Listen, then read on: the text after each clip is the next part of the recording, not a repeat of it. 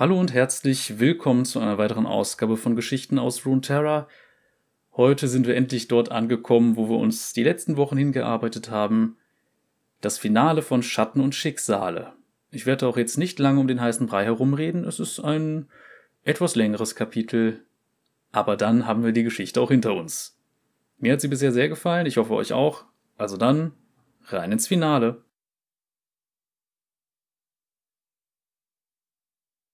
Schatten und Schicksale von Graham McNeil Kapitel 4 Am Ende der Brücke verdichtete sich giftig grünes Licht. Der Kettenwächter verbarg die Einzelheiten seines geschundenen Körpers unter einer fauligen Kapuze, doch das Licht seiner Laterne ließ die Überreste von böse zugerichtetem Fleisch, das ausgemergelt und abgesehen von seiner sadistischen Vorliebe, aller Emotionen beraubt war, erahnen. Er bewegte sich behutsam wie all seine Begleiter. Schmerzerstickte Klagelaute drangen aus seinen Gewändern hervor, während er sich bewegte. Thrash hob seinen Kopf ein klein wenig an, und Lucian sah, wie sich der Glanz viel zu scharfer Zähne zu einem erwartungsvollen Grinsen ausbreitete. Sterblicher, sagte Thrash und rollte das Wort dabei wie ein Bonbon im Mund herum. Lucian kniete nieder und rezitierte das Mantra der Klarheit, um seine Seele für die bevorstehende Schlacht zu stählen. Er hatte sich tausende Male auf diesen Augenblick vorbereitet, und nun, da der Moment gekommen war, war sein Mund trocken und seine Handflächen vom Schweiß ganz rutschig.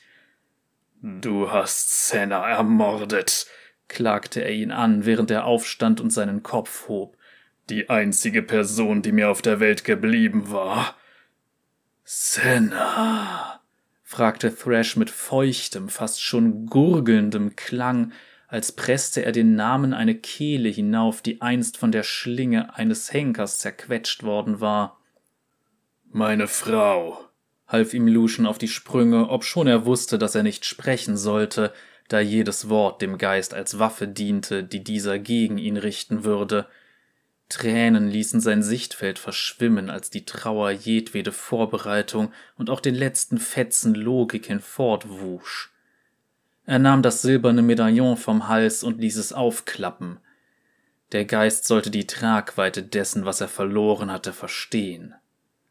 Thrash grinste, so dass seine nadelspitzen Zähne glitzerten, während er mit seinem vergilbten Fingernagel an das Glas der Laterne tippte. Ich erinnere mich an sie, begann er, eine Seele voller Lebenskraft, noch nicht ausgedörrt und kalt, reif für die Qual, Hoffnung auf ein neues Leben. Sie blühte in ihr auf, weißt du, frisch und rein wie eine Blume im Frühling, es ist so leicht, diejenigen, die Träume haben, auszureißen und zu zerstören. Lucian hob seine Pistolen. Wenn du dich an sie erinnerst, dann erinnerst du dich auch an die hier, sagte er. Das zahnreiche Grinsen verschwand nicht unter der zerflitterten Kutte. Die Waffen des Lichts, erkannte Thrash. Und Licht wird immer der Ruin der Dunkelheit sein gab Lucian zurück, während er jeden Funken Hass in seine Reliktpistolen kanalisierte. Warte, sagte Thrash noch, doch Lucian war des Wartens überdrüssig. Er gab zwei blendend helle Schüsse ab. Eine Feuersbrunst lodernden Lichts hüllte den Kettenwächter ein, und sein Heulen war Musik in Lucians Ohren. Dann ging das Heulen in gurgelndes Gelächter über. Ein Nimbus dunklen Lichts ebbte um Thrash herum ab, wurde zurück in seine Laterne gezogen und ließ ihn vom Feuer vollkommen unangetastet zurück. Lucian feuerte erneut, ein Sturm strahlend heller Blitze, von dem jeder einzelne perfekt gezielt war, doch auch jeder einzelne verschwendet. Jeder Schuss zerstreute sich ohne Schaden anzurichten an dem schillernden Dunst aus dunkler Energie aus der Laterne – ja, ich erinnere mich an diese Waffen, sagte der Geist. Ich habe deren Geheimnisse ihrem Verstand geraubt. Lucian erstarrte. Was hast du gerade gesagt? Thrash lachte. Ein keuchendes, verheerendes Kratzen. Das weißt du nicht. Nach all dem, was der neu entstandene Orden von mir erfahren hat, ist es dir nicht ein einziges Mal in den Sinn gekommen. Lucian spürte, wie sich kalte Furcht in seinen Eingeweiden einnistete. Ein Grauen, das es sich nie eingestanden hatte, aus Angst, er würde wahnsinnig. Sie ist nicht gestorben, fuhr Thrash fort und hielt seine Laterne in die Höhe. Lucian sah gefolterte Geister, die sich in ihren Tiefen wanden. Thrash grinste. Ich habe ihre Seele ausgerissen und aufbewahrt. Nein, protestierte Lucian. Ich sah sie sterben. Sie schreit noch immer in meiner Laterne, sagte Thrash, während er mit jedem hervorgepressten Wort näher heranschwebte. Jeder einzelne Moment ihrer Existenz ist süße Qual. Hör nur hin. Kannst du sie hören? Nein, schluchzte Lucian und seine Reliktwaffen fielen auf die steinerne Brücke. Thrash umkreiste ihn, wobei die Ketten sich von seinem ledernen Gürtel schlängelten und über Lucians Körper glitten. Die Haken gruben sich auf der Suche nach seinem darunterliegenden weichen Fleisch in seinen Sturmmantel. Hoffnung war ihre Schwäche, Liebe ihr Verderben. Lucian blickte hinauf in Thrashs geschundene Gesichtszüge. Seine Augen waren Hohlräume, dunkle Löcher in eine tiefe Leere. Was immer Thrash im Leben einst gewesen war, nichts davon war noch übrig. Kein Mitgefühl, keine Gnade, keine Menschlichkeit. Alles ist Tod und Leid sterblicher, sagte der Kettenwächter, während er die Hand nach Lucians Nacken ausstreckte. Ganz gleich, wohin du rennst, dein einziges wahres Vermächtnis ist der Tod. Doch ehe es soweit ist, komme ich. Der Atem hämmerte in Miss Fortunes Kehle, als sie auf den Tempel zurannte. Ihre Lungen rangen um Luft und ihre Venen schienen wie von Eis gelähmt. Wellen nervenberaubenden Nebels griffen nach dem Fels des Tempels angezogen von der Gegenwart der beiden Fürsten des Nichtlebens. Strahlend helle Lichtblitze loderten hinter ihr auf, doch sie schaute nicht zurück. Sie hörte das Donnern von Hufschlägen auf Fels und sah über sich Funken in der Dunkelheit. Sie malte sich aus, den Atem geisterhafter Rösser in ihrem Rücken zu spüren.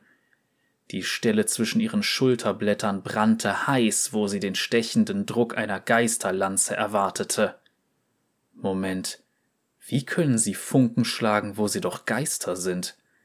Die Absurdität des Gedankens ließ sie auflachen, und sie lachte noch immer, als sie an den schiefen Holztüren des Tempels aufschlug. Raffen und ihr zerlumpter Trupp waren bereits dort und hämmerten mit Fäusten und Handflächen gegen die Tür. Im Namen der bärtigen Dame lasst uns rein! brüllte er. Er schaute auf, als Miss Fortune zu ihm stieß. Die Türen sind verschlossen kommentierte er. Hab ich bemerkt, schnappte sie nach Luft und zerrte den Anhänger, den Ilaoi ihr gegeben hatte, hervor. Sie legte ihre Hand flach auf die Tür, so dass die Koralle fest gegen das Holz gedrückt wurde. Ilaoi, schrie sie, ich bin bereit, dem verdammten Messeraal ins Genick zu treten. Jetzt öffne die verfluchte Tür. Aal? fragte Raffen. Welcher Aal? Wovon sprichst du? Nicht so wichtig, gab sie zurück und schlug ihre Handfläche am Holz blutig. Ich glaube, es war eine Metapher. Die Tür schwang nach außen auf, als wäre sie die ganze Zeit nicht verriegelt gewesen. Miss Fortune trat zurück, um ihre Kämpfer zuerst hineinzulassen, und drehte sich schließlich um. Hekarim bäumte sich auf und hielt mit seiner feurigen Glefe auf ihren Kopf zu. Eine Hand packte sie am Nacken und zerrte sie zurück. Die Spitze der Waffe durchschnitt nur einen Finger breit von ihrer Kehle entfernt die Luft. Sie kam unsanft auf ihrem Hinterteil auf. Ilawi stand in der Türöffnung und hielt ihr steinernes Idol wie einen Schild vor sich erhoben. Weißer Nebel umwaberte es wie Elmsfeuer. Die Toten sind hier nicht willkommen, verkündete sie. Raffen und die anderen drückten die Tür zu und verriegelten sie mit einem schweren Rundholz aus Eiche, das sie in die verrosteten Verankerungen auf beiden Seiten der Tür fallen ließen. Ein gewaltiger Aufprall traf die Tür. Holz barst und Splitter flogen. Ilawi drehte sich um und lief an Miss Fortune vorbei, die noch immer ausgestreckt auf dem Mosaikboden aus Muscheln und Tonscherben lag. Du hast deine Auszeit gehabt, Mädchen, sagte sie, als Miss Fortune wieder auf die Füße kam. Der Tempel war mit mindestens zweihundert Menschen gefüllt, vielleicht mehr. Sie sah einen breiten Querschnitt der Bewohner Bilgewassers, seine einheimische Bevölkerung, Piraten, Händler und den üblichen Abschaum, zusammen mit Reisenden, die entweder das Pech oder die Einfalt besaßen, so kurz vor der Graunacht hier einen Ankerplatz zu suchen. Wird diese Tür halten? erkundigte sie sich. Das wird sie oder sie wird es nicht, gab Ilawi zurück, während sie auf eine Statue mit zahlreichen Tentakeln im Zentrum des Tempels zulief. Miss Fortune versuchte aus ihr schlau zu werden, gab aber auf, da sich ihre Augen immer wieder in den vielen Spiralen und Schleifen verloren. Das ist keine Antwort. Das ist die einzige, die ich habe, sagte Ilawi und setzte ihr Idol in eine Aushöhlung in der Statue. Sie begann sich im Kreis um die Statue herumzubewegen, während sie mit ihren Fäusten auf ihren Oberschenkeln und auf ihrer Brust einen Rhythmus schlug.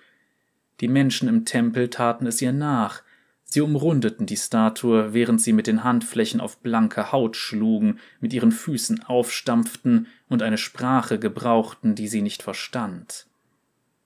Was tun Sie? Der Welt etwas Bewegung zurückgeben, meinte Ilawi, aber wir werden Zeit brauchen. Die werden wir euch verschaffen, versprach Miss Fortune. Lucian fühlte, wie der Geisterhaken tief in sein Fleisch fuhr und dabei kälter war als das Eis aus dem Norden und doppelt so schmerzvoll. Die Hand des Kettenwächters schloss sich um seinen Hals, und seine Haut brannte bei der Berührung des Geistes. Er fühlte, wie seine Stärke ihn verließ und sich das Schlagen seines Herzens verlangsamte.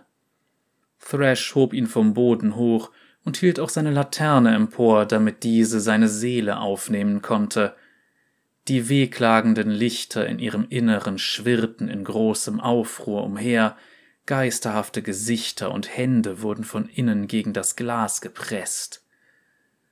Lange habe ich nach deiner Seele gesucht, Schattenjäger, sagte Thrash, doch erst jetzt ist sie reif für die Ernte. Die Ränder von Lucians Sichtfeld wurden grau, während er spürte, wie seine Seele von seinen Knochen abgezogen wurde, er kämpfte darum, sie bei sich zu behalten, doch der Kettenwächter hatte unzählige Lebensspannen damit verbracht, Seelen zu ernten und beherrschte sein Handwerk besser als jeder andere. Bäume dich stärker dagegen auf, sagte Thrash mit grässlicher Begierde. Deine Seele brennt heller, wenn du dich zur Wehr setzt. Lucian versuchte zu sprechen, doch er brachte keine Worte hervor, nur einen zarten, warmen Lufthauch, der seine Seele hinforttrug. Eine schimmernde Sense schwebte über Lucian in der Luft, ein mörderisches Werkzeug zur Seelenernte. Seine Klinge zitterte erwartungsvoll. Lucian. Diese Stimme. Ihre Stimme. Meine Liebe. Die mörderische Schneide von Thrashs Klinge drehte sich, um die Seele in einem geeigneten Winkel vom Fleisch zu trennen. Lucian zog seinen Atem wieder ein, als er sah, wie sich im Glas der Laterne ein Gesicht herausbildete. Eines unter Abertausenden. Doch eines, das mehr Grund hatte als jedes andere, sich in den Vordergrund zu drängen.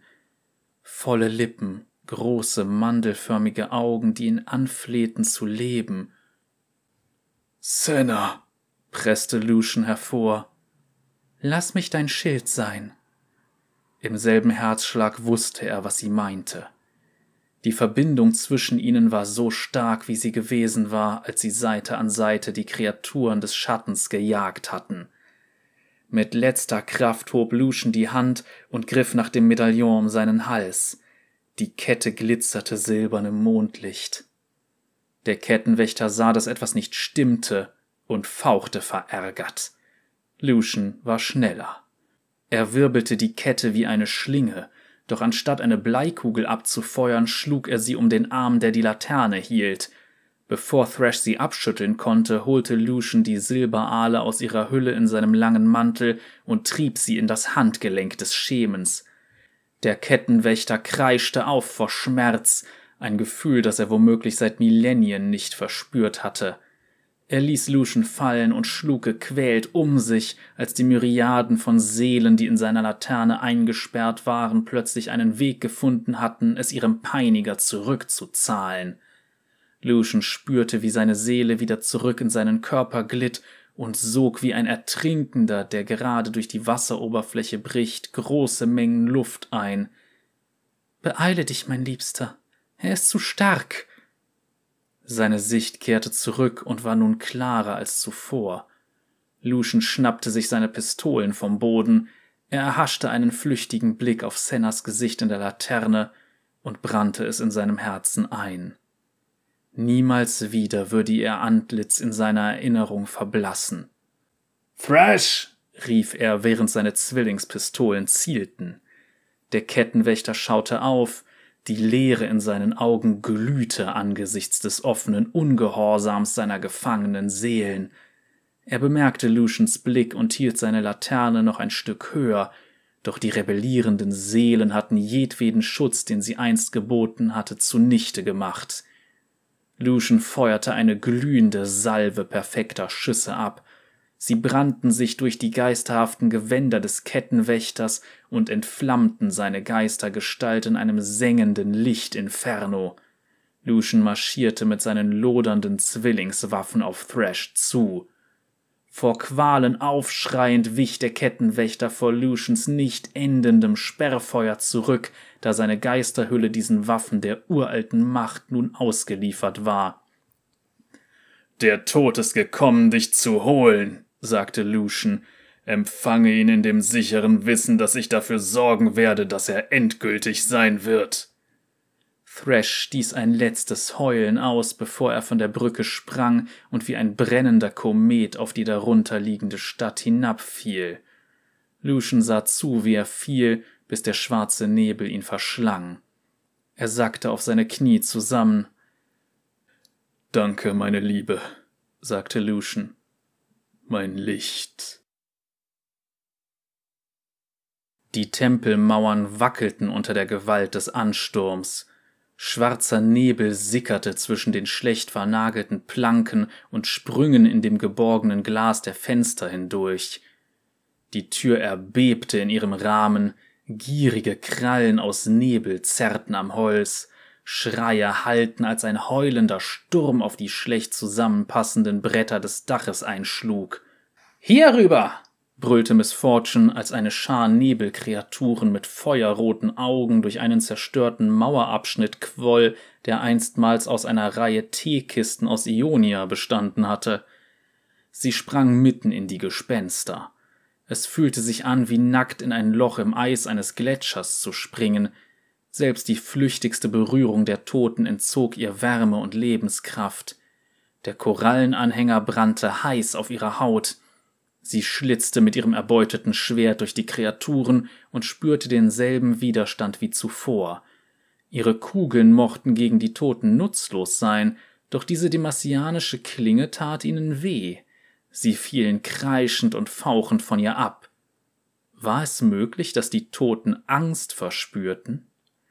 Es schien, als könnten sie es, denn sie flohen vor der schillernden Schneide des Schwertes. Doch Miss Fortune ließ nicht von ihnen ab und stach nach dem Nebel, wo immer er hineinsickerte. Das war's. Rennt! rief sie. Ein Kind schrie und Miss Fortune rannte zu ihm hinüber, während der Nebel sich ausdehnte, um es zu ergreifen. Sie tauchte ab und umklammerte den Jungen fest, bevor sie sich in Sicherheit rollte. Eiskalte Klauen schlugen sich in ihren Rücken, und Miss Fortune schnappte nach Luft, als sich betäubende Kälte in ihren Gliedmaßen ausbreitete. Sie stach hinter sich, und etwas Totes heulte auf. Eine Frau, die Schutz hinter einer umgeworfenen Kirchenbank gesucht hatte, griff nach dem Jungen, und Miss Fortune ließ ihn in Sicherheit krabbeln. Sie drückte sich auf die Füße, während sich die Taubheit wie eine wütende Krankheit in ihrem Körper ausbreitete. Sie war von Gewehrfeuer und aufeinandertreffendem Stahl, Totengeheul und Schreckensschreien umgeben. Sarah! schrie Raffen. Sie sah auf und bemerkte, wie der Eichenriegel, der die Tür sicherte, der Länge nach zersplitterte. Raffen und ein Dutzend Männer hatten sich Rücken an Rücken dem prügelnden Ansturm entgegengestemmt, doch die Türen beulten sich nach innen, Risse weiteten sich aus und packende Hände aus Nebel griffen ins Innere. Ein Mann wurde nach hinten gezerrt und seine markerschütternden Schreie rissen abrupt ab, als er in den Nebel verschwand. Einem anderen wurde der Arm abgerissen, als er ihn ausstreckte, um dem Mann zu helfen. Raffen wirbelte herum und trieb seinen Dolch durch die Lücke. Klauenbewehrte Hände rissen ihm die nutzlose Waffe aus den Fingern. Ein heulender Körper presste sich durch die berstende Tür und grub seine Hände in Raffens Brust. Ihr stellvertretender Kommandant brüllte vor Schmerz auf, und die Farbe wich aus seinem Gesicht. Sie taumelte zu ihm hinüber, auch wenn alle Kraft sie verlassen hatte. Ihre Klinge hackte durch die Geisterarme, und die Kreatur kreischte auf, als diese sich auflöste. Raffen fiel auf sie, und zusammen fielen sie zurück in das Mittelschiff. Raffen schnappte nach Luft, seine Gliedmaßen so schlaff wie die ihren. Unterstehe dich, auf mir zu sterben, Raffen, keuchte sie. Es braucht schon mehr als ein paar Tote, um mich zu töten, grummelte er. Das verfluchte Ding hat mich nur ein bisschen erschöpft.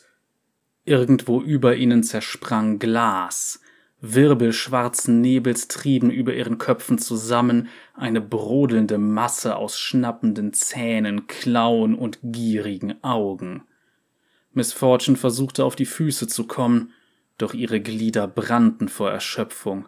Frustriert knirschte sie mit den Zähnen, nicht einmal eine Handvoll ihrer Leute war übrig geblieben, und die Menschen, die hier drin Schutz gesucht hatten, waren keine Kämpfer. Die Toten drangen herein, Miss Fortune schaute zurück zu Ilaoi. Die Priesterin war von ihren Leuten umgeben, und alle umrundeten noch immer die Statue, während sie ihr Faustschlagen und Händeklatschen Ritual vollzogen. Es machte nicht den Eindruck, dass sie damit irgendetwas erreichten. Die merkwürdige Statue blieb bewegungslos und machtlos. Was hatte sie auch erwartet? Dass sie zum Leben erwachen und die Toten zurückdrängen würde wie ein scheppernder Eisengolem aus Piltover?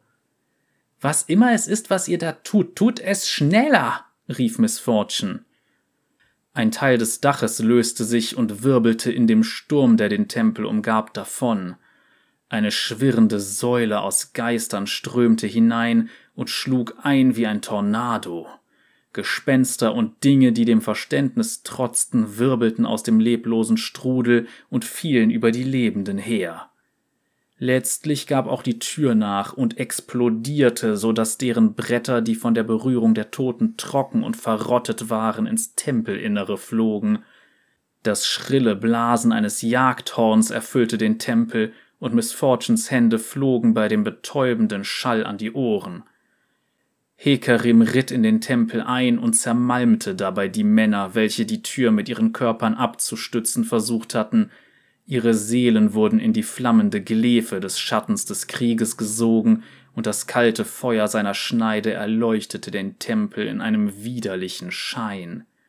Seine Todesreiter ritten hinter ihm her, und die Geister, die bereits im Tempel waren, stoben in Anerkennung von Hekerims schrecklichem Ruhm zurück. Ich sagte, die Toten sind hier nicht willkommen, dröhnte Ilaoi.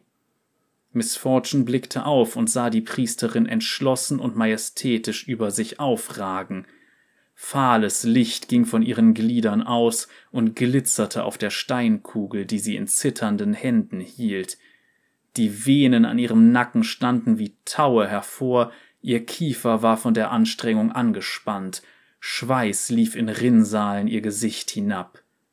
Was immer Ilaui da tat, es kostete sie unglaublich viel Kraft. Diese sterblichen Seelen gehören mir, sagte Hekarim, und Miss Fortune fühlte, wie sie ob des eisernen Klanges seiner Stimme zurückschreckte. Das tun sie nicht, widersprach Ilaui. Dies ist das Haus Nagakaburos, die dem Tod entgegensteht. Die Toten werden ihren Lohn erhalten, insistierte Hekarim und senkte seine Glefe, um auf Ilauis Herz zu zielen. Die Priesterin schüttelte ihren Kopf. Nicht heute, gab sie ihm zu verstehen, nicht solange ich mich noch bewege. Du kannst mich nicht aufhalten. Tot und auch noch taub, grinste Ilaui, als ein heller werdendes Leuchten sich hinter ihr aufbaute. Ich habe nicht gesagt, ich würde dich aufhalten. Miss Fortune drehte sich um und sah die von Spiralen umspielte Statue in blendenden Glanz gehüllt. Weißes Licht stieg aus deren Oberflächen auf und die Schatten flohen vor dessen Berührung.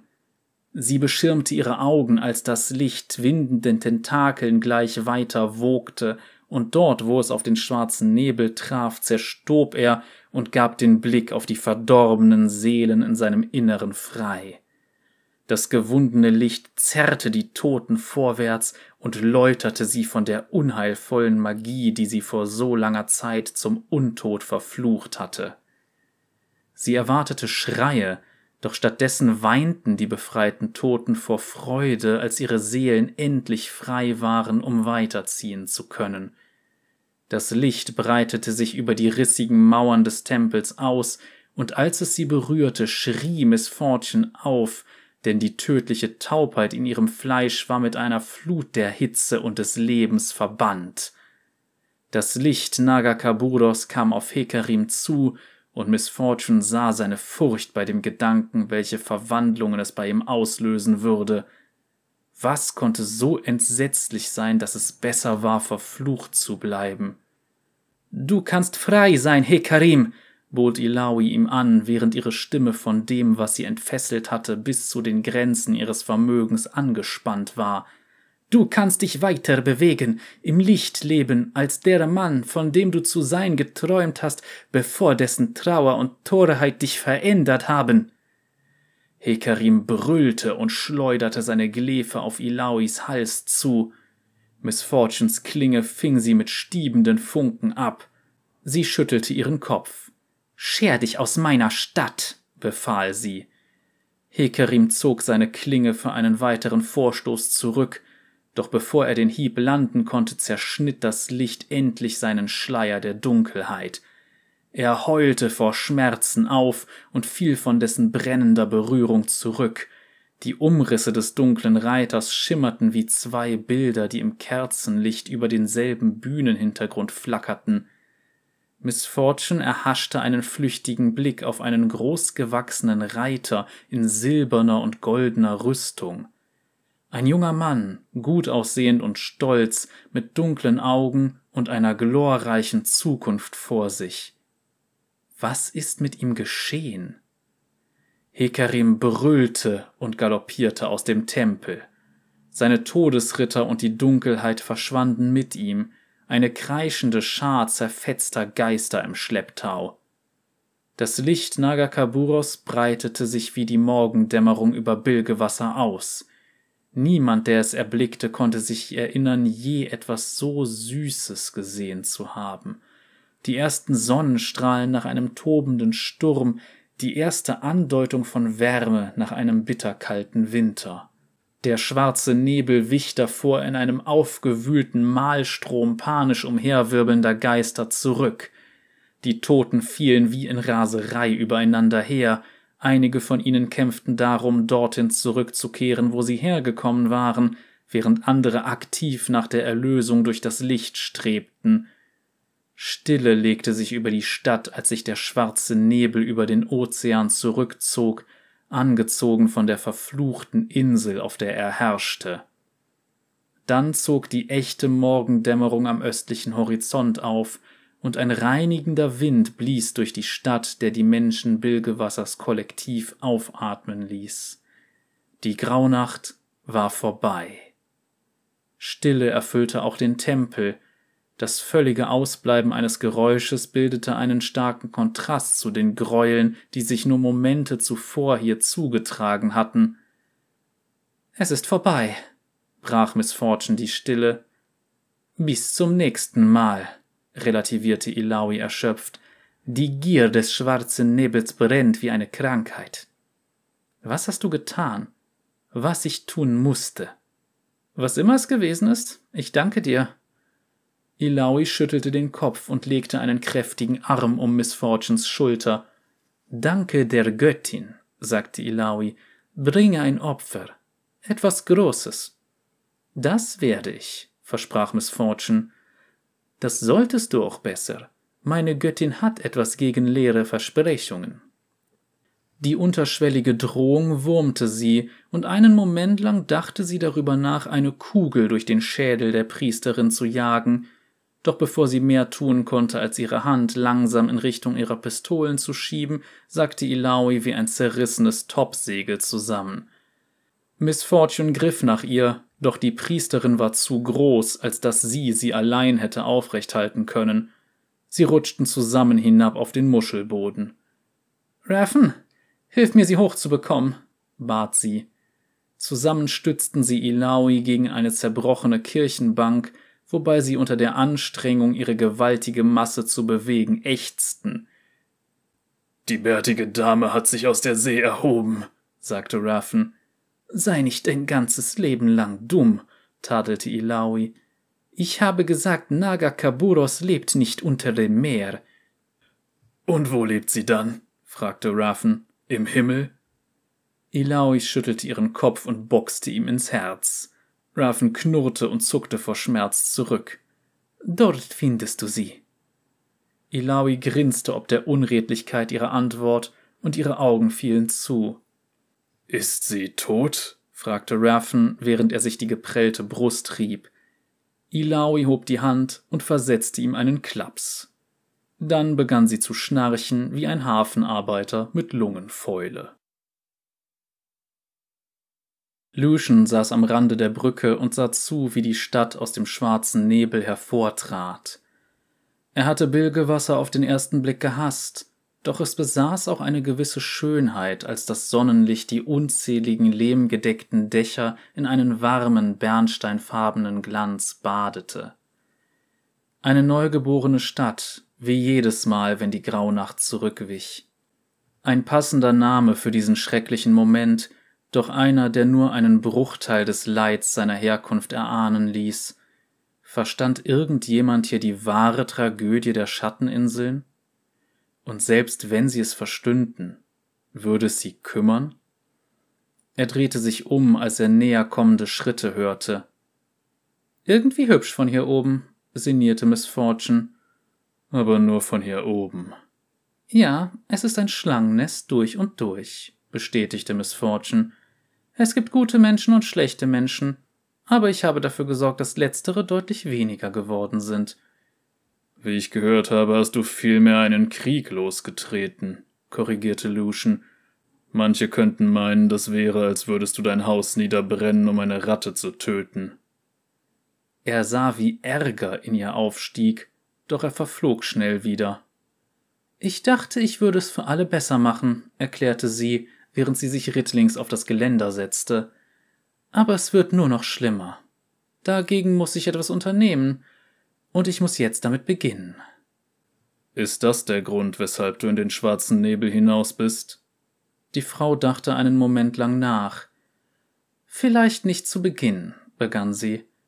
Ich hatte einen Messeraal vom Haken gelassen, als ich Gangplank tötete, und wenn ich mir den nicht schnappe und ihn wieder unter Kontrolle bringe, wird er eine Menge guter Menschen beißen. Ein Messeraal? Was ich damit sagen möchte. Als ich den Piratenkönig zu Fall gebracht habe, hatte ich keine Vorstellung davon, was geschehen würde, wenn er einmal weg ist. Es kümmerte mich nicht sonderlich, gab sie zu, aber ich habe gesehen, was da unten vor sich geht, wenn niemand die Kontrolle übernimmt. Die Stadt reißt sich die eigene Kehle aus. Bilgewasser braucht jemanden an seiner Spitze, der die nötige Stärke mitbringt. Es gibt keinen Grund, dass ich nicht dieser jemand sein könnte. Der Krieg hat gerade erst begonnen, und der einzige Weg, wie er schnell vorüber sein kann, ist, wenn ich gewinne. Die Stille zwischen ihnen dehnte sich aus. Meine Antwort lautet Nein. Ich habe nichts gefragt. Das wirst du, sagte Lucian. Du möchtest, dass ich bleibe und dir dabei helfe, deinen Krieg zu gewinnen. Doch das kann ich nicht. Dein Kampf ist nicht mein Kampf. Aber er könnte es sein, hakte Miss Fortune nach. Die Bezahlung ist gut, und du kannst eine Menge böser Leute erledigen und gleichzeitig viele unschuldige Seelen retten. Es gibt nur eine Seele, die ich retten muss, erinnerte Lucian sie, und die werde ich nicht in Bilgewasser retten. Miss Fortune nickte und hielt ihm ihre Hand hin. Dann sage ich Lebewohl und gute Jagd, sagte sie, während sie aufstand und ihre Hosen abstaubte. Ich hoffe, du findest, wonach du suchst, aber wisse, dass du dich auch an die Rache verlieren kannst. Lucian sah zu, wie sie zu den absackenden Ruinen des Tempels zurückkumpelte und die Überlebenden aus seinem Inneren heraustraten und ins Tageslicht blinzelten. Sie dachte, sie verstünde, was ihn antrieb, doch sie hatte nicht den geringsten Schimmer. Rache? Über Rache war er längst hinaus. Seine Geliebte wurde von einem untoten Geist, einer Kreatur aus längst vergangener Zeit, die mehr von Leid verstand als jeder andere, unter Folter gefangen gehalten. Miss Fortune verstand nicht einmal einen Bruchteil seines Schmerzes. Er erhob sich und richtete den Blick aufs Meer hinaus. Der Ozean war nun ruhig, eine smaragdgrüne Weite. Die Leute begaben sich schon wieder hinunter zu den Docks, reparierten Schiffe und bauten ihre Häuser wieder auf. Bilgewasser stand nie still, selbst infolge der Graunacht nicht. Er nahm den Wald aus schwankenden Masten in Augenschein. Er suchte nach einem Schiff, das nicht zu schlimm beschädigt war. Vielleicht konnte er einen verzweifelten Kapitän überreden, ihn dorthin zu bringen, wo er hin musste. Ich komme, mein Licht, versprach er, und ich werde dich befreien. Der Fischer grummelte, als er sich an der Ankerwinde am Heck zu schaffen machte, um den großen Mann aus dem Wasser auf sein Boot zu befördern. Die Taue waren zerfasert, und er schwitzte in der kalten Luft, während er die Kurbel bediente. Bei den Stoppeln ihres bärtigen Kinds, du bist ein großer Mistkerl, da kannst du Gift draufnehmen, fluchte er, als er die Rüstung des großen Mannes an einem Fischhaken einhakte und ihn über das schlingernde Deck herumwuchtete. Er hielt immer Ausschau nach Raubtieren von oberhalb und von unterhalb der Wasseroberfläche. Gleich nachdem der schwarze Nebel sich über den Horizont zurückgezogen hatte, legten hunderte Boote ab, das Wasser war übersät mit Plunder, und wenn man nicht schnell genug war, kam man mit leeren Händen zurück. Er hatte den dahintreibenden Mann zuerst gesehen und bereits sechs Abwasserhubwinden abgeschüttelt, die versucht hatten, ihn zu erreichen. Sollte er doch verdammt sein, wenn Hafenabschaum wie die ihm diese Beute streitig machten. Der große Mann war auf einem Bett etwas umhergetrieben, das aussah wie die Überreste eines gigantischen Krakenwürms, seine Tentakel waren zu Brei gehauen und von giftigen Gasen aufgebläht, was wohl das einzige war, was den gepanzerten Körper des großen Mannes über Wasser hielt. Er ließ seinen Fang auf das Deck fallen und legte ihn längs des Scharndeckes hin, bevor er den Körper mit taxierendem Blick in Augenschein nahm. Ein schweres eisernes Kettenhemd aus Ringen und Schuppen, grobe fellbesetzte Stiefel und was das Beste war, eine prachtvolle Axt, die in den Riemen seiner Rüstung verheddert war. Oh ja, mit dir mache ich ein paar Kraken, meine Schönheit, freute er sich und tanzte einen ausgelassenen Jig auf seinem Boot. Ein paar Kraken, so viel ist sicher. Der große Mann hustete brackiges Seewasser aus. Bin ich immer noch am Leben? fragte er. Der Fischer hielt in seinem Jig inne, und ließ eine Hand zu dem langen Messer an seinem Gürtel gleiten. Er hatte es benutzt, um Fischbäuche aufzuschlitzen. Es gab keinen Grund, warum er es nicht auch einsetzen konnte, um Kehlen aufzuschlitzen. Wäre nicht das erste Mal, dass ein Schrottsammler jemandem auf seinem Weg zur bärtigen Dame geholfen hätte, um an seine Beute zu kommen. Der große Mann öffnete seine Augen. Fass das Messer noch einmal an, und ich hacke dich in mehr Stücke als diesen verdammten Krakenwürm.